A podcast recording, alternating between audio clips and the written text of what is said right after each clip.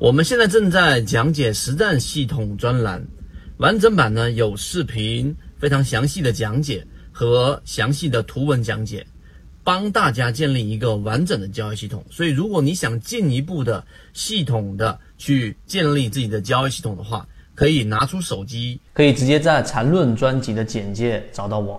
现在圈子在讲缠论、游资等实战系统专栏。完整版有详细的视频、图文讲解，帮助大家建立完整的交易系统。如果你也想进一步的去学习和进化，可以加个人某信 b b t 七七九七七。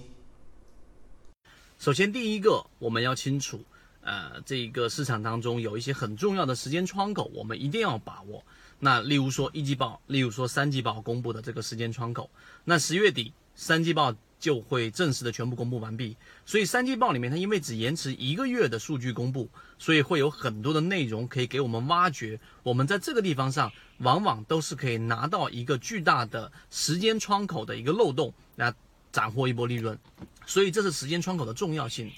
第二个，左脑护城河为什么这么重要呢？因为它实际上是在价值分析里面。给大家呈现出了一个交易系统当中很多人不注意去看的一个护城河。举个例子，巴菲特一直在说，护城河就是我们要在建立自选板块，在选股的过程当中建立一条非常宽的护城河，里面有鲨鱼，里面有鳄鱼，里面有海盗等等，他要让其他人没有办法介入进来。那在价值分析里面，实际上就是要给这个上市公司筛选出的一个，就是它行业当中的一个巨大的壁垒。这个壁垒是让其他的上市公司、其他的 A 股市场里面的上市公司是没有办法跟它相进行抗衡的。在酿酒行业里面的就是贵州茅台啦，对不对？在巴菲特买里面的就是可口可乐啦，它是一个消费品，它有很强的品牌效应，并且它不会因为其他突发的事件产生巨大的晃动，这个就是一个护城河的一个因素。这是第二点我们要去讲的。第三个左脑护城河里面有一个核心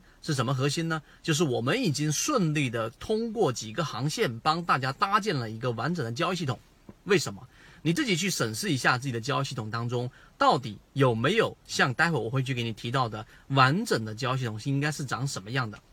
我们之前给大家提过一个问题，就是交易过程当中到底是先学技术分析。啊，再学资金面分析，再到基这个基本面分析，还是先学基本面分析，再到资金面分析到技术分析呢？很多人给的答案都是后者，就是我肯定要先了解一个公司的基本面，再去学习资金面，再去学习技术面，这个才是正常的。但是这是理论，实战上呢，一定是先学习技术分析，从技术分析当中斩获的利润，再去慢慢的，哎，我开始碰到问题了，碰壁了，我去了解这个资金面分析，再到基本面分析的护城河。而我们的完整框架，我给大家简简单说一说。首先，我们先讲了缠论和一些基础的交易的技术分析模块，例如说主力创新高、股价没创新高这些交易模块，这是我们说量价时空里面的一个，就是我们说的价格的价，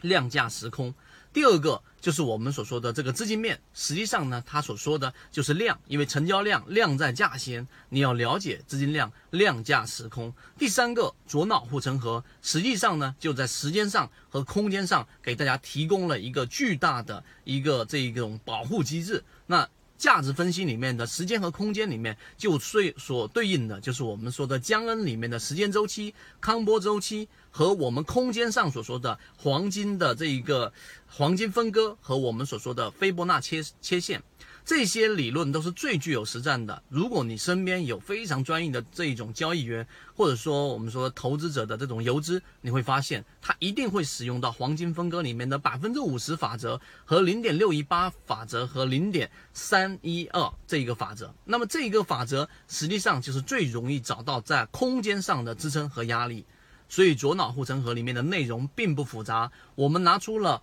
分析师的眼光。ICU 医生的眼光，史学家的眼光，来告诉给你，我不讲交易，我先让你知道有一些专业的人员，他们是怎么样有一个完整的分析框架，然后才到基本面分析里面的净利润增长率啊，和一些相应的财务指标怎么排雷。那么三季报在十月底就正式的公布出来了，我们会精选出来一部分符合信号里面的个股，不做任何的推荐，仅仅是方法的验证。而如果你想要在左脑护城河这个角度上提升自己的能力，并且把握好三季报的自选板块，希望这一节我们三分钟内容对你来说有所帮助，和你一起终身进化。